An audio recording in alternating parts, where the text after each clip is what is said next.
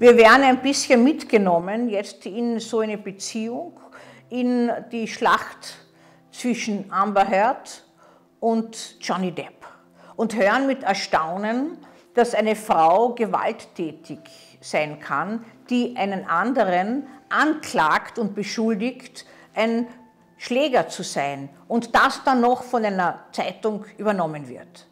Wenn wir uns die beiden Kontrahenten, könnte man sagen, anschauen, sehen wir auf der einen Seite einen Mann, der aus einer belasteten, schwierigen Familie kommt, mit einer Mutter angeblich, die gewalttätig gegen ihn war, immer eine Krux, Gewalttätigkeit in der Familie zu erleben, ob von Vater oder von Mutter, und der selbst gewalttätig sein soll und der auch Suchtmittel konsumiert, Alkohol, Sie wissen, Alkohol äh, dient einerseits der Entspannung, andererseits wird die Stimmung im Moment konzentriert im Destruktiven wie im Negativen, manchmal auch im Positiven. Das heißt, es schaukelt sich alles auf. Auf der anderen Seite eine Frau, die äh, sehr erfolgreich ist, auch aus einer belasteten Familie kommt, eine schwierige Beziehung hat und die die unglaublichsten Sachen machen soll. Exkremente in das Bett legen, also eine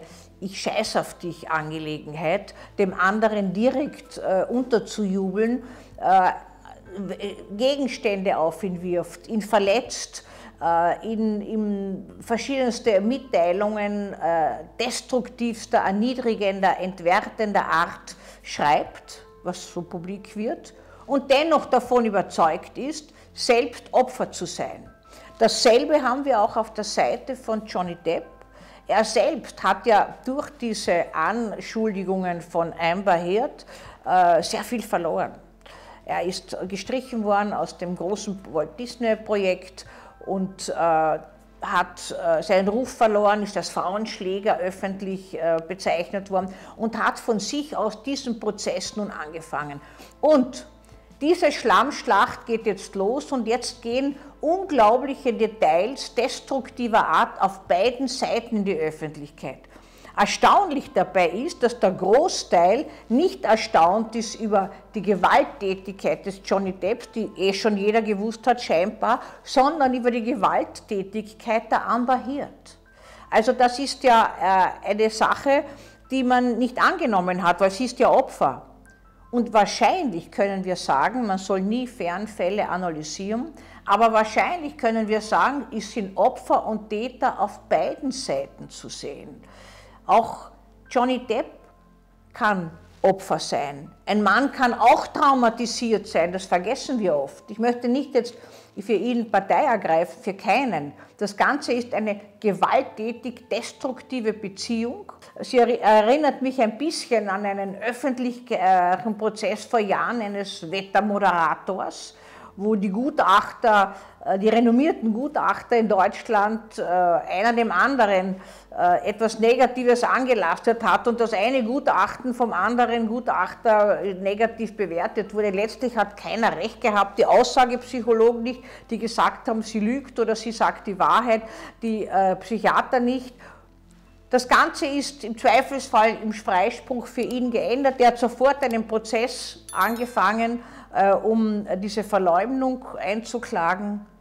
Was sind denn so die eigentlichen gewinnbringenden Elemente von einem solchen Prozess, wo beide sich kaputt machen? Wir können sicher sein, dass der Prozess an Amber Heard nicht spurlos vorbeigehen wird, auch nicht an ihrer Karriere, weil man plötzlich aus diesem Opferfrau, Frauen sind meist Opfer, aber nicht immer und nicht immer nur, dass äh, etwas auch auf ihre Filmkarriere abfärben wird. Und wenn, wenn äh, die beiden nun wochenlang im Gerichtssaal sich gegenüber sitzen und äh, Details dieser furchtbaren Beziehung äh, ans Tageslicht kommen, dann äh, ist eines zumindest sichergestellt bis jetzt. Sie bleiben am Leben. Das war auch bei diesem früheren Prozess von dem Wettermoderator so. Da ist so eine destruktive Kraft drinnen gewesen, wenn die ausgelebt worden wäre, körperlich, die hätten sich gegenseitig erschlagen. Oder einer zumindest den anderen, wer auch immer. Das kann man in diesem Fall auch sagen. also zumindest bis jetzt, leben beide. Die Kraft der Destruktivität spielt sich in Emotionen und verbal ab. Da bleibt keiner dem anderen etwas schuldig. Keiner ist nur Täter, sondern jeder ist Täter und Opfer. Das ist das Charakteristikum bei solchen Beziehungen, die auch als toxisch bezeichnet werden. Das heißt, man ist Gift füreinander, aber nicht einer für den anderen, sondern unbewusst hält man diesen Prozess jeweils auch als Opfer aufrecht, ohne das zu wollen.